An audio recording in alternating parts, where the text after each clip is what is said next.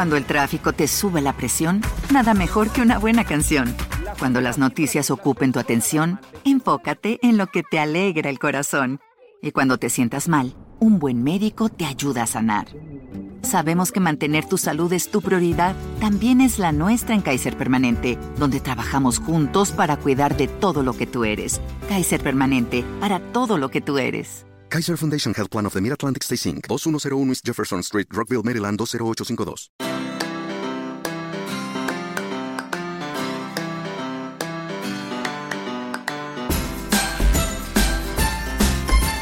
Bienvenidos a Lactando Podcast, capítulo 9 del 24 de abril de 2015. Muy buenas, soy Rocío y esto es Lactando Podcast, un podcast sobre lactancia y crianza con apego creado por la Asociación Lactando de la región de Murcia.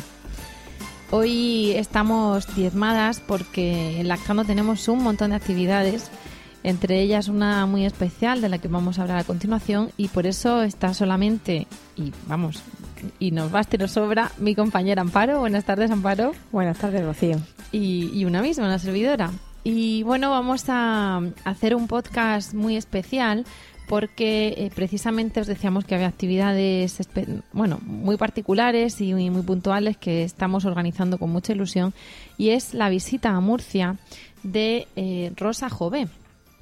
Y vosotros diréis, ¿quién es Rosa Jové? Bueno, pues para los que y las que no la conozcáis, Rosa es eh, licenciada en psicología por la Universidad Autónoma de Barcelona y está especializada en psicología clínica infantil y juvenil y en psicopediatría.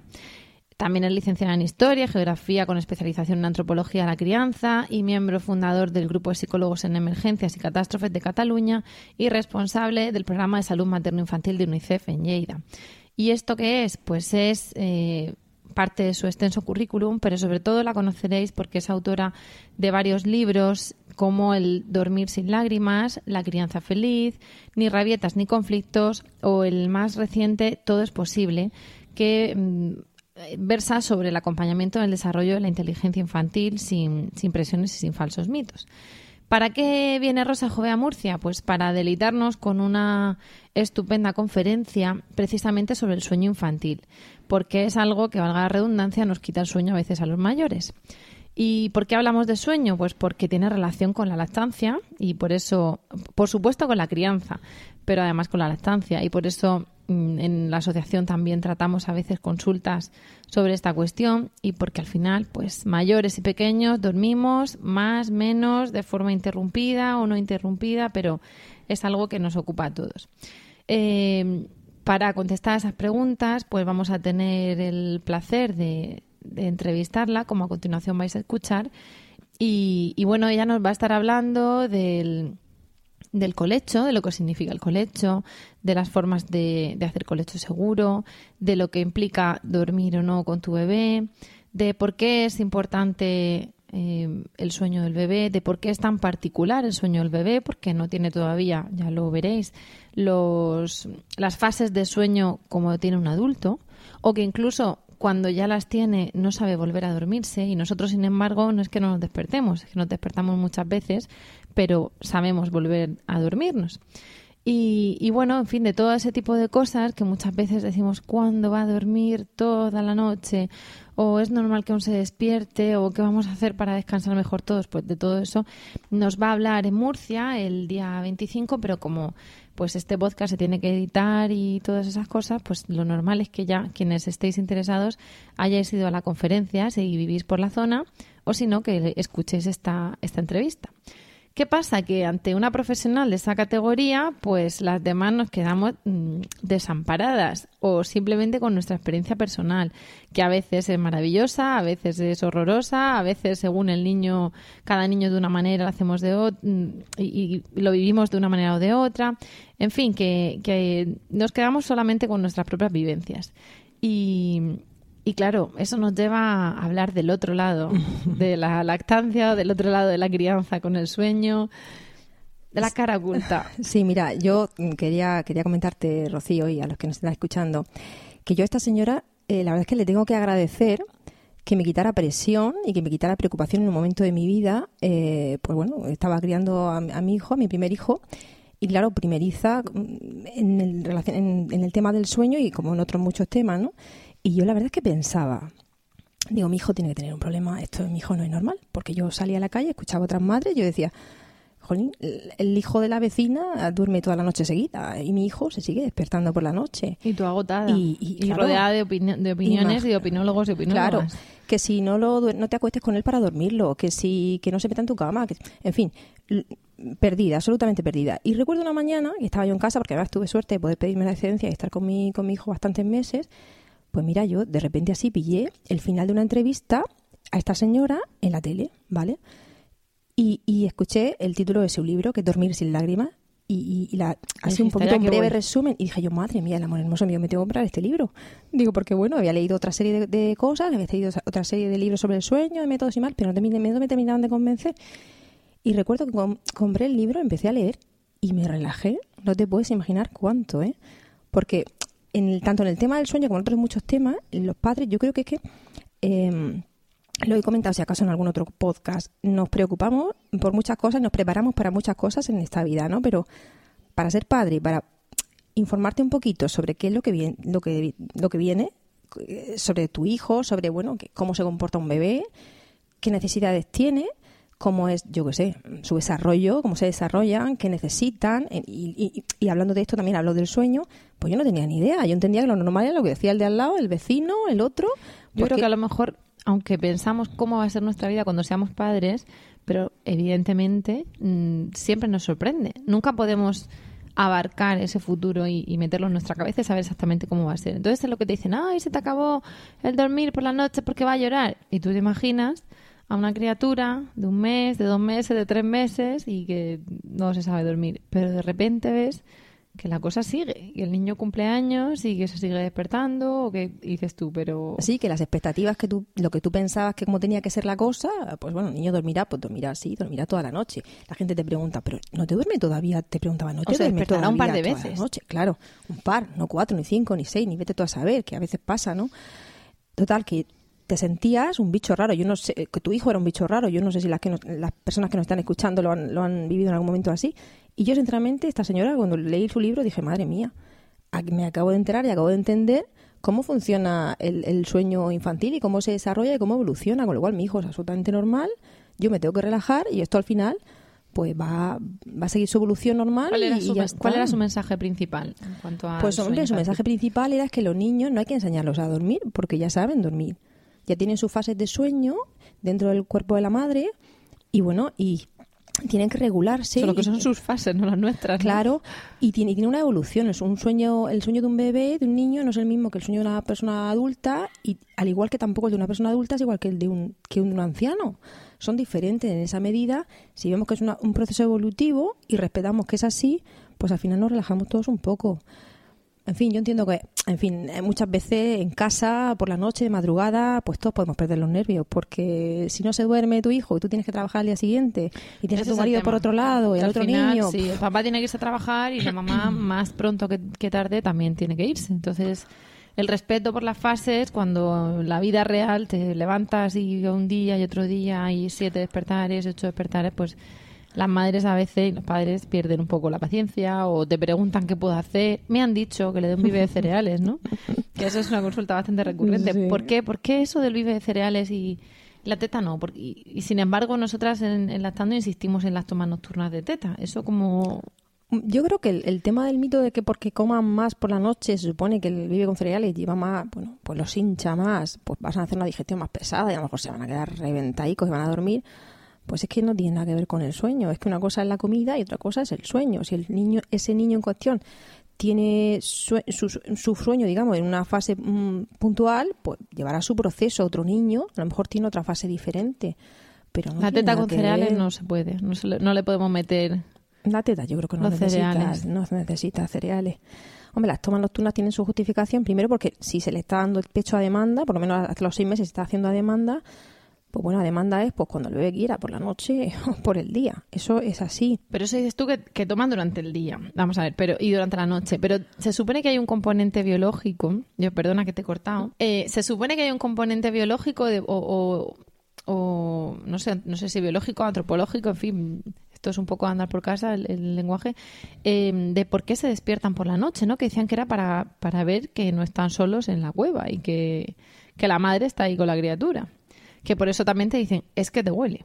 Entonces, sácalo de la habitación o porque va a hacer más despertares y te sigue, o sea, y te, nota, te nota porque además se roza contigo, te huele, te siente, oye la sábana crujir y entonces mm, hace más despertares y tal.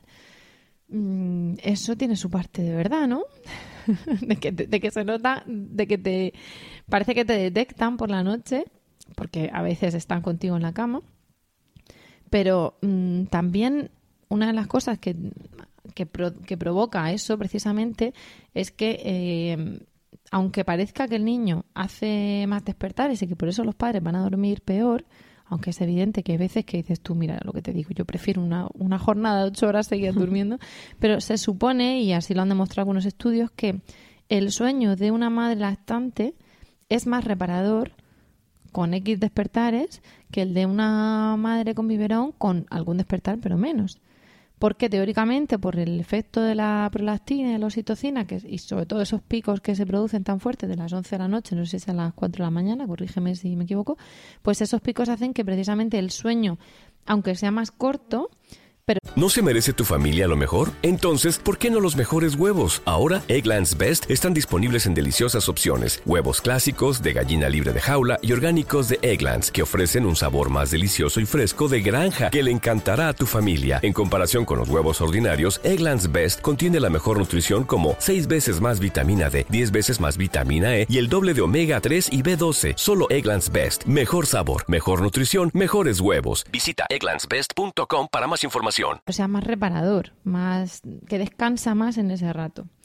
Insisto en que esta es la teoría y que ahora va a venir Rosa hablando de la teoría, pero la cara B, la cara oculta es la que dice sí, pero mira lo que te digo, yo mm, pagaría por una noche ocho horas en lugar de por otra con cinco despertares reparadores, ¿o no?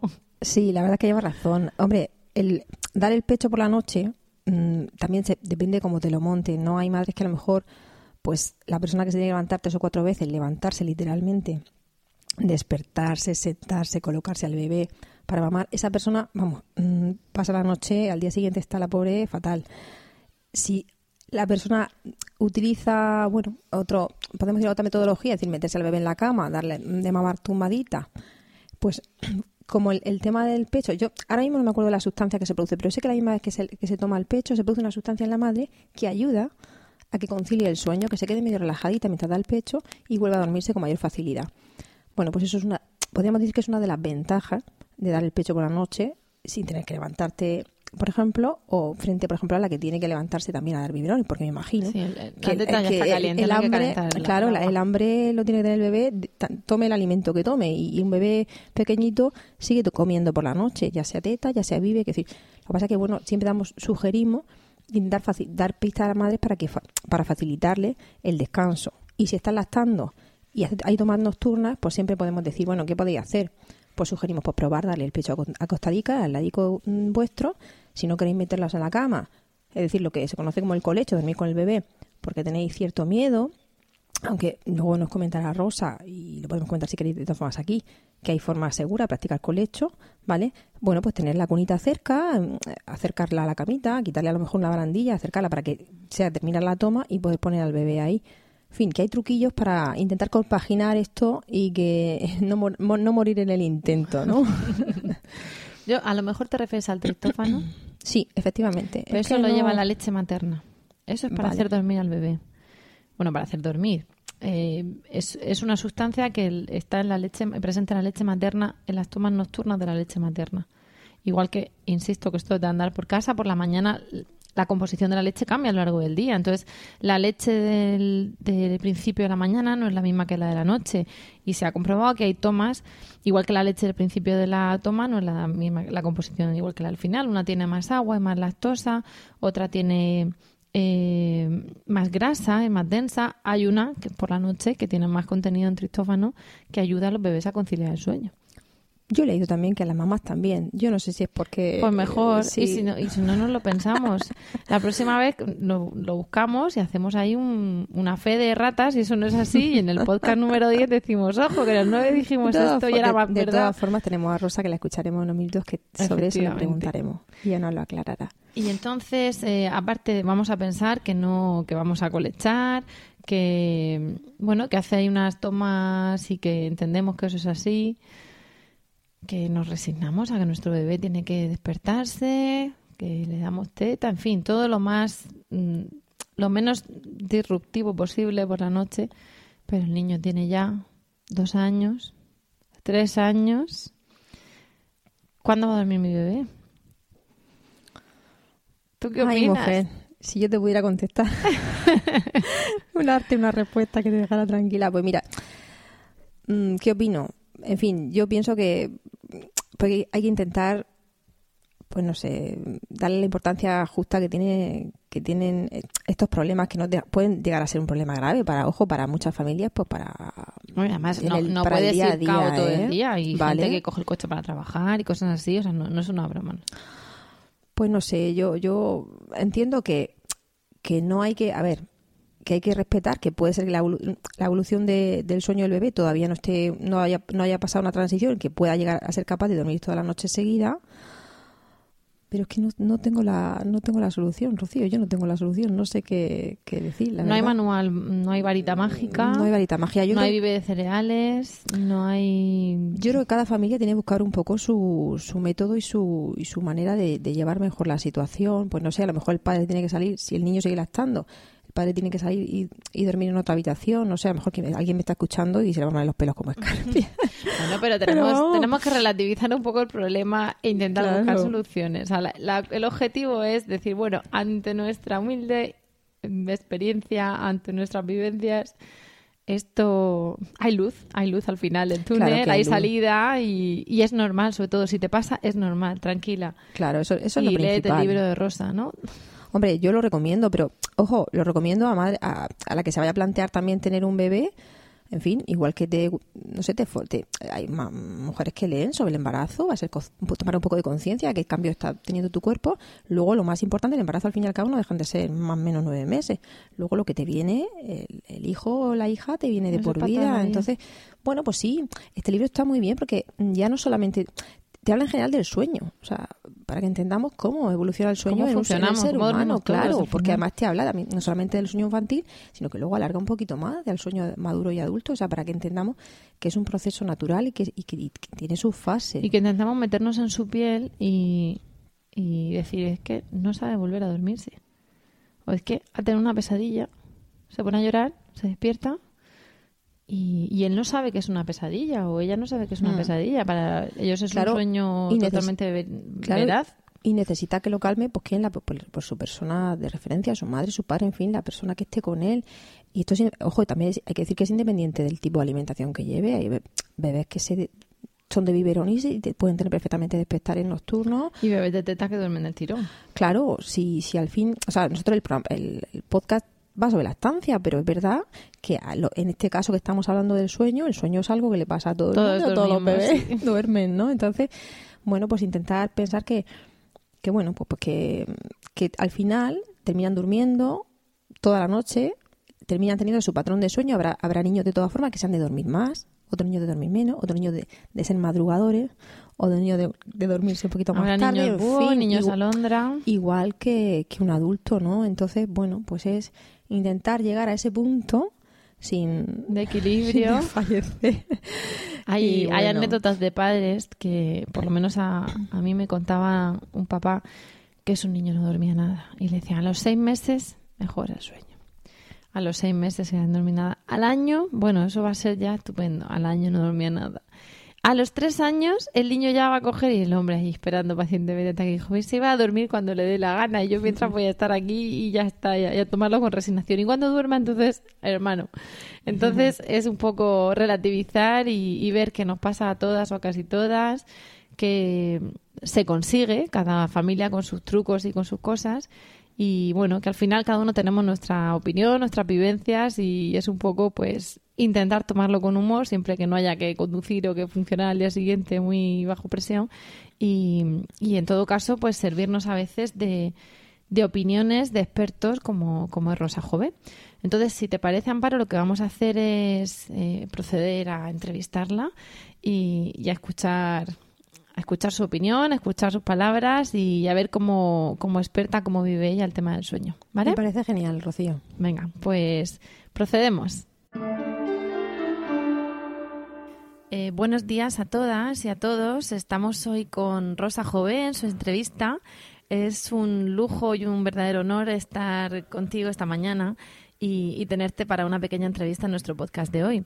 Sabemos que, como hemos ya dicho en nuestro podcast, has estado en Murcia o de hecho estás hoy para dar una conferencia y, bueno, pues para familias que no han podido venir, para las que no cabían en el salón, para las que nos escuchan de, fuera de nuestra región, incluso de fuera de nuestro país, pues hemos visto conveniente que tengan el, regalo de, de, tu entrevista vía, vía enlatada, vía podcast.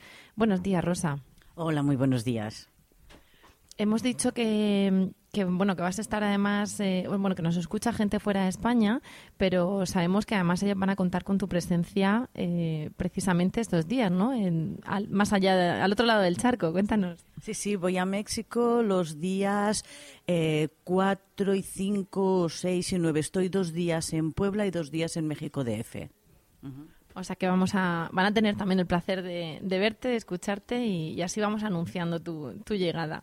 Queríamos hacerte unas preguntas porque como siempre eh, nos encontramos con bueno, con que no da tiempo a hacerlas todas, o con que la gente no puede venir, o con que da un poco de vergüenza. Y sin embargo hay muchas mamás pues y papás preocupados por el tema del sueño, porque de Teta o de Vive, ayer decíamos en nuestro podcast que todos dormimos y, al final nos preocupa, sobre todo si no se duerme el tirón. Entonces, eh, el tema principal de tu conferencia precisamente es si ha sido el, sueño infantil.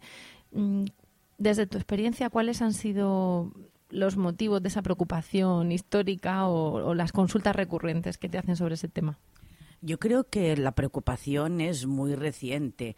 Es decir, eh, actualmente tanto madres como padres eh, están en el mercado laboral y el que un niño no duerma pues evidentemente fastidia mucho a la familia, ¿no? Y, la verdad es que yo entiendo a esos padres y a esas madres, ¿eh?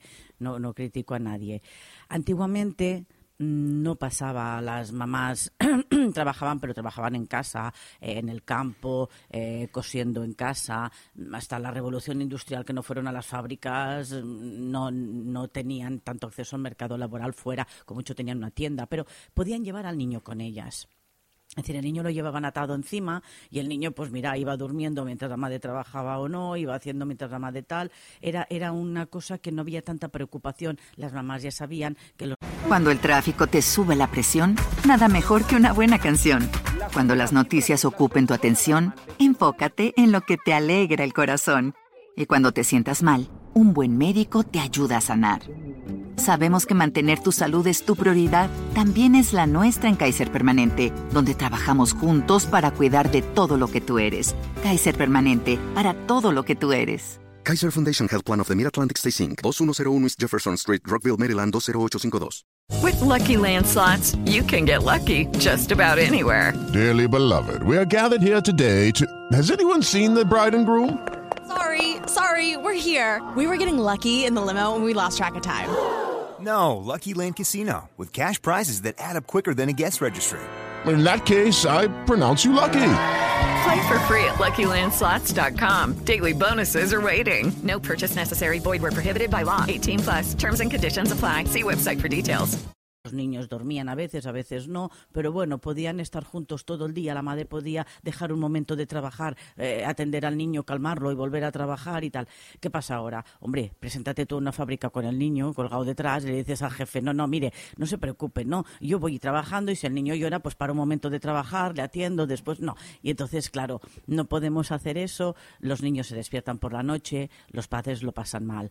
Yo creo que más de ciento y pico de años no tendremos esa, sea, esa queja es de muy reciente, de hace ciento y pico años para aquí.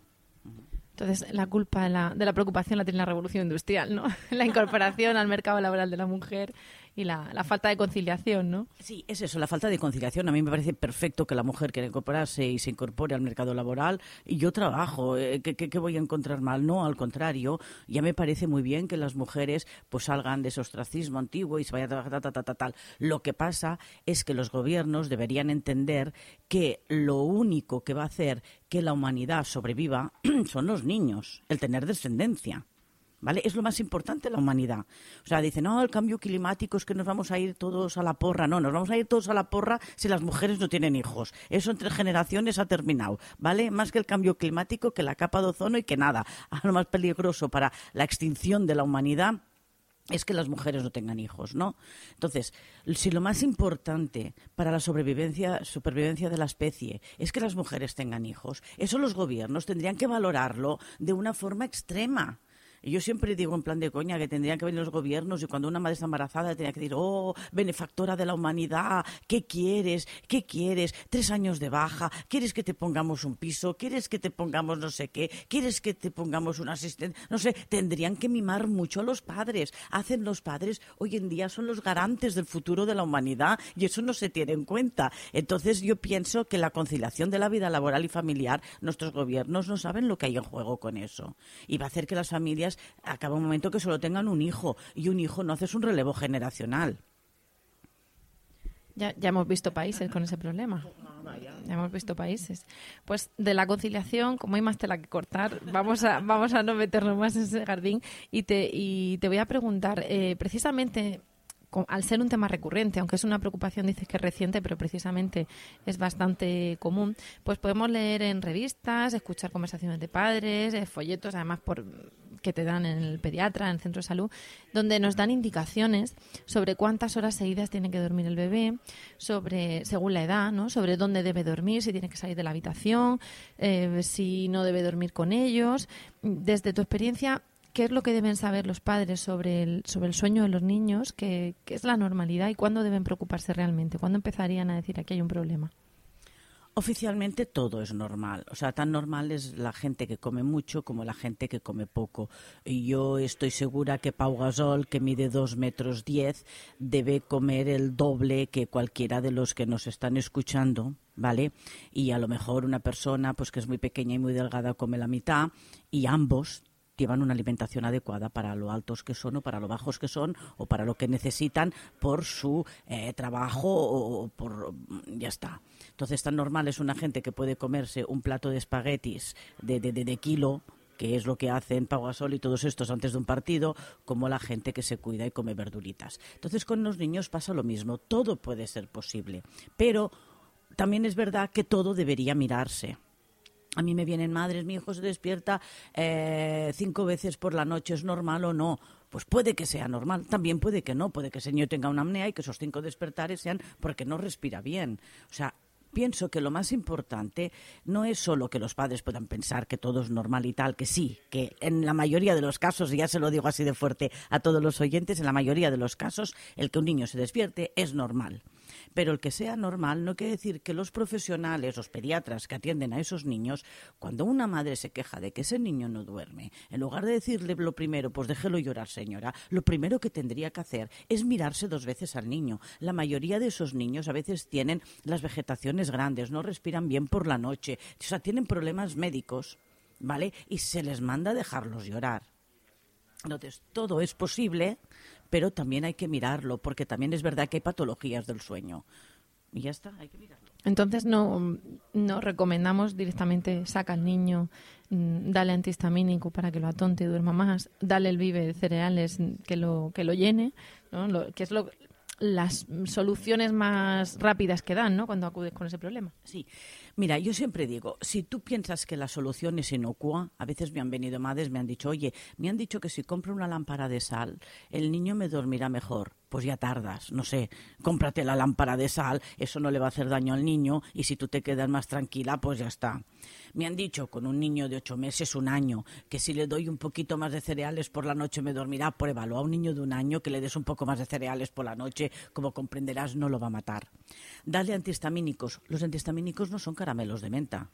Los antihistamínicos tienen que recetarlos un médico, tal y que cual, y además el problema de los antihistamínicos es que estamos usando el efecto secundario de, una, de un fármaco. Es decir, los antihistamínicos no son para dormir, son para que no te piquen las cosas. A te han picado los mosquitos, te han picado no sé qué, tú te tomas un antihistamínico y eso no te pica. ¿Vale? Entonces, como efecto secundario, el antihistamínico da algo de somnolencia.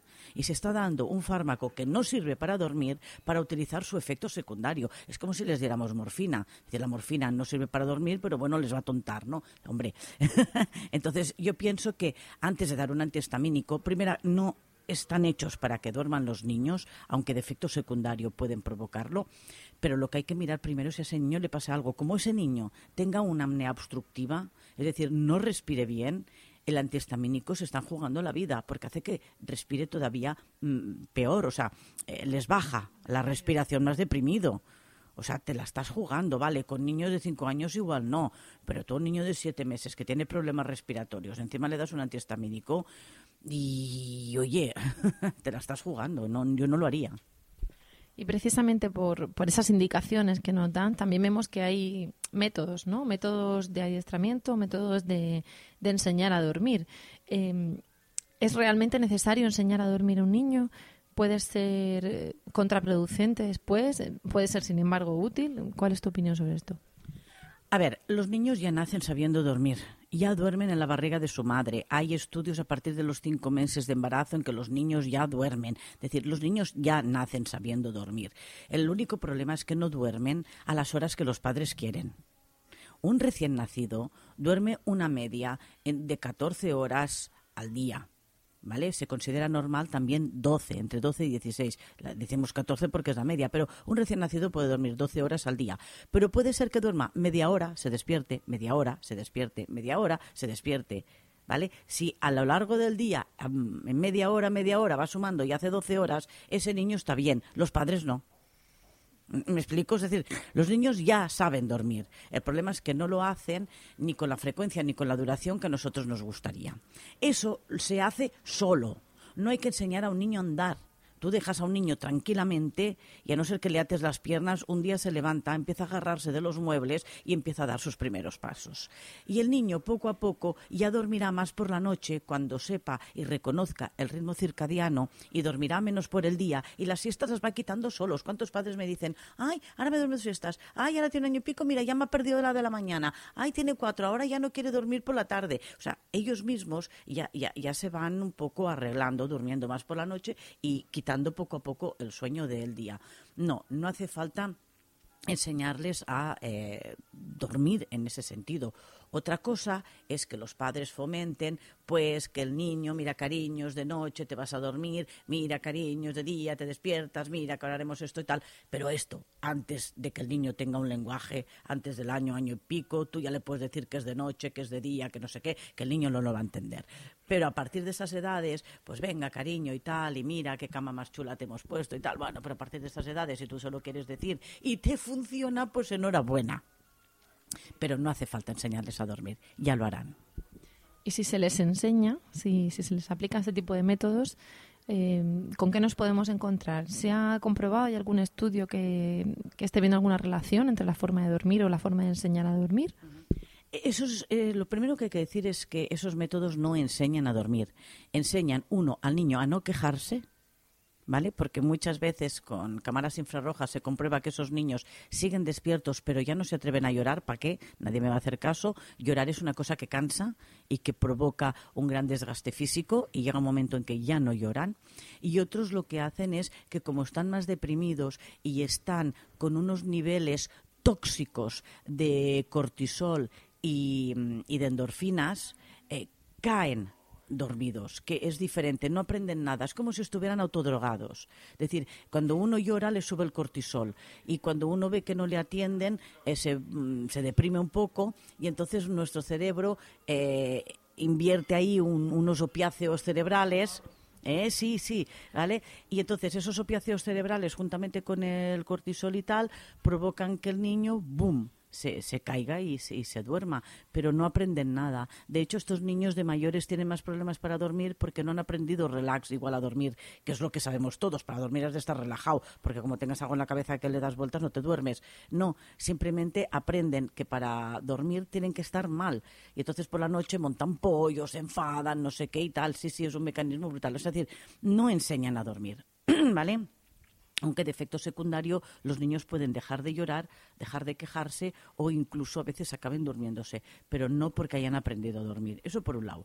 Segundo, eh, los efectos secundarios de estos tipos de métodos están estudiados desde hace muchos años, muchísimos. El primero que hizo un método de estos fue el doctor Benjamin Spock en los años 60 y ya desde entonces tuvo muchos detractores. Hay cantidades de estudios que demuestran lo, negativos y lo nocivos que, son a nivel eh, de eh, problemas de estrés postraumático, de indefensión aprendida, de trastornos del estado de ánimo, de trastornos del aprendizaje de memoria, etcétera, etcétera. Es decir, no, no se pueden recomendar de ninguna manera.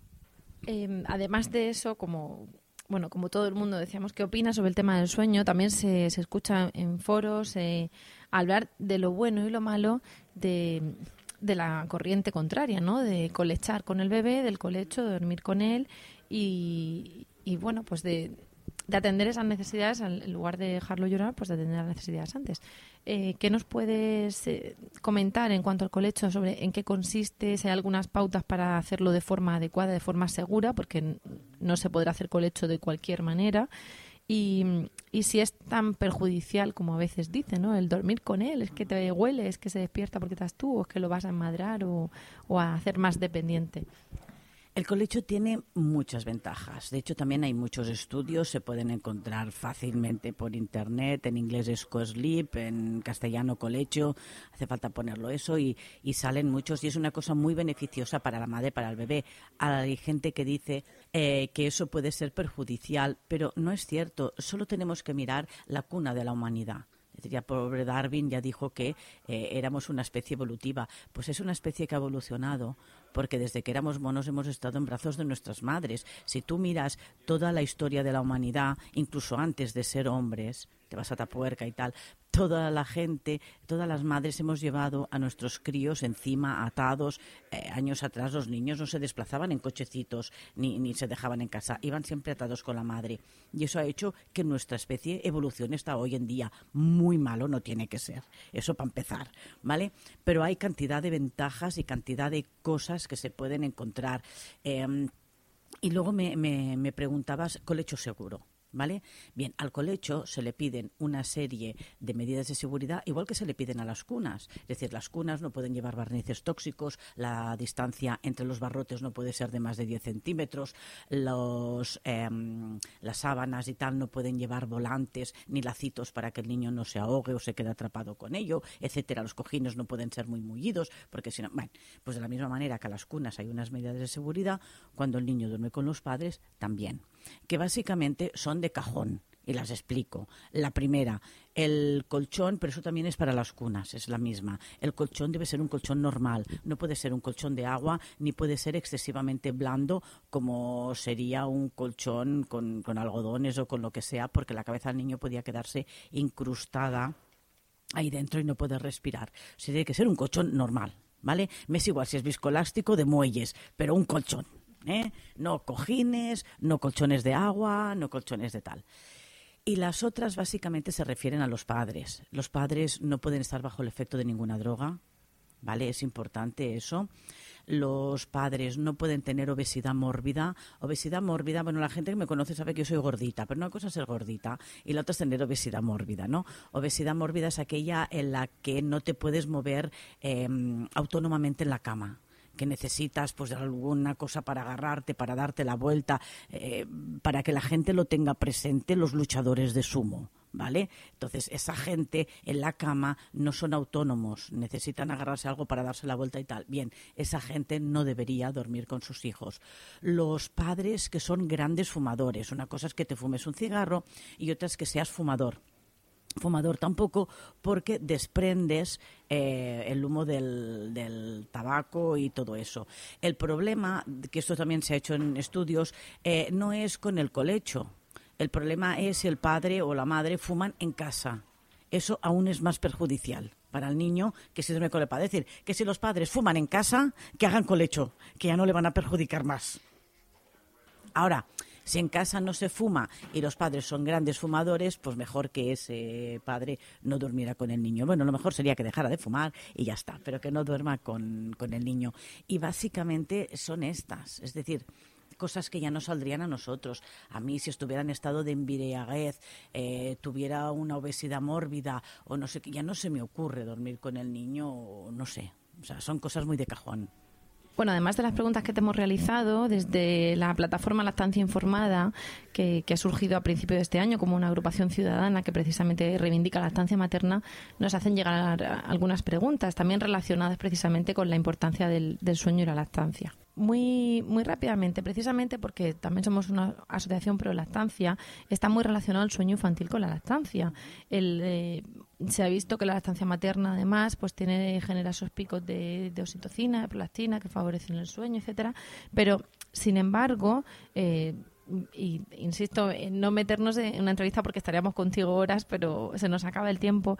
Eh, muchos pediatras recomiendan no dormir a los bebés al pecho, sobre todo por la noche, bajo el motivo pues de que lo va a tomar como, como una costumbre, como un vicio, no sé si como un ritual y, y, luego no se va a poder dormir sin la teta, como a veces de hecho ocurre.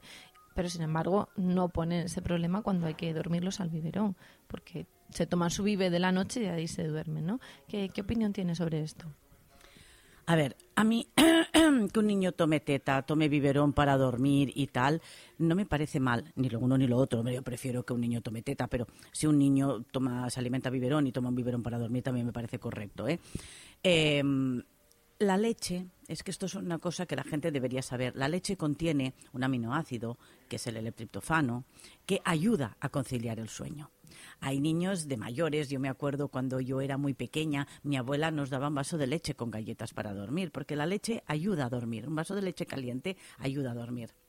Evidentemente la que hay ahora, que está operizada, pasteurizada y la vendemos entre Trabrix, no es la misma leche que me daba mi abuela, que la compraba en la vaquería y le pegaba un hervor, ¿vale? Pero bueno, la leche sí que es verdad que contiene eh, un aminoácido que nos hace dormir y por lo tanto por eso muchas madres que, tienen que crían a sus hijos al pecho se dan cuenta que cuando los enganchan a la teta el niño se duerme. ¿Y por qué se duerme? Por dos razones. Primera, por la leche que tiene esto, o sea, la leche ya contiene una cosa que hace dormir y segunda, porque evidentemente está calentito al lado de su madre, que eso le da paz y tranquilidad, y para dormir que necesitamos paz y tranquilidad. Por eso la teta va también para dormir, ¿vale? Todos los niños de este mundo se destetan. Que las madres estén tranquilas, porque el niño llegará un día que se va a destetar y va a dormir sin necesidad de la teta y sin necesidad de nada no, pasa nada, no sé, yo, no, es que tu hijo no se va a dormir de mayor. A ver, ¿tú piensas que a los 19 años va a tomar teta para dormir y se va a querer enganchar a su... No, no, se destetan todos, todos, todos los niños de este mundo se destetan, ¿vale? Yo hice la prueba con los míos, es decir, a ver hasta cuándo aguantan y llega un momento que te dicen, mamá, no, ya está, se acabó, no, quieren teta. Todos los niños se destetan, no hay manera humana de hacer que un niño más allá de los 5 o 6 años o lo que sea tome teta. Tú ya lo puedes intentar, pero no lo conseguirás. ¿Vale? Entonces, sabiendo que todos se van a destetar, tú le puedes dar teta para dormir porque llegará un día que eso se va a terminar por sí solo. Y ya está, no hay ningún problema. Pues Rosa, como te decíamos, eh, hemos llegado al final de la entrevista. Nos encantaría quedarnos más tiempo, pero nos esperan las madres, los niños, los carritos y las preguntas eh, sobre el sueño infantil y, las dudas. Te agradecemos enormemente tu, ayuda, tu colaboración, tus conocimientos, todo lo que nos vas a, contar y, esperamos tenerte pronto de vuelta en Murcia. Gracias, Rosa. Hasta pronto. Gracias a vosotros.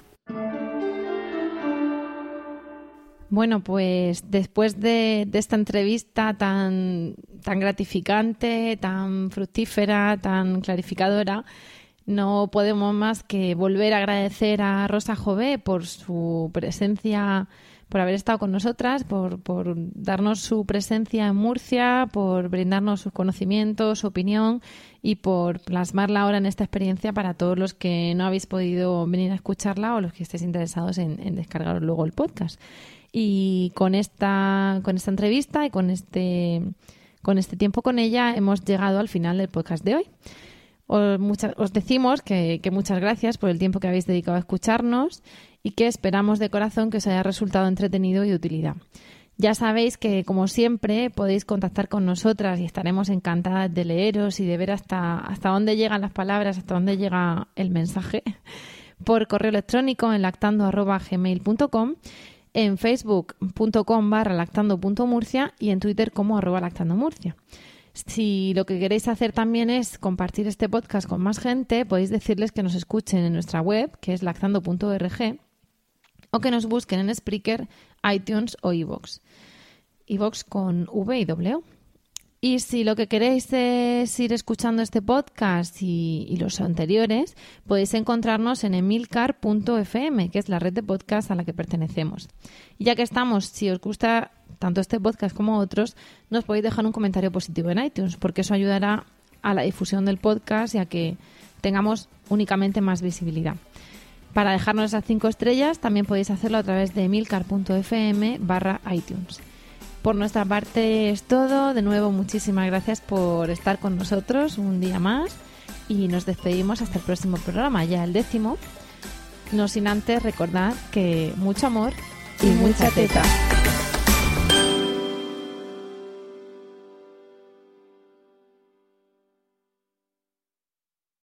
Lucky Land slots, you can get lucky just about anywhere. Dearly beloved, we are gathered here today to. Has anyone seen the bride and groom? Sorry, sorry, we're here. We were getting lucky in the limo and we lost track of time. No, Lucky Land Casino, with cash prizes that add up quicker than a guest registry. In that case, I pronounce you lucky. Play for free at LuckyLandSlots.com. Daily bonuses are waiting. No purchase necessary. Void where prohibited by law. 18 plus. Terms and conditions apply. See website for details.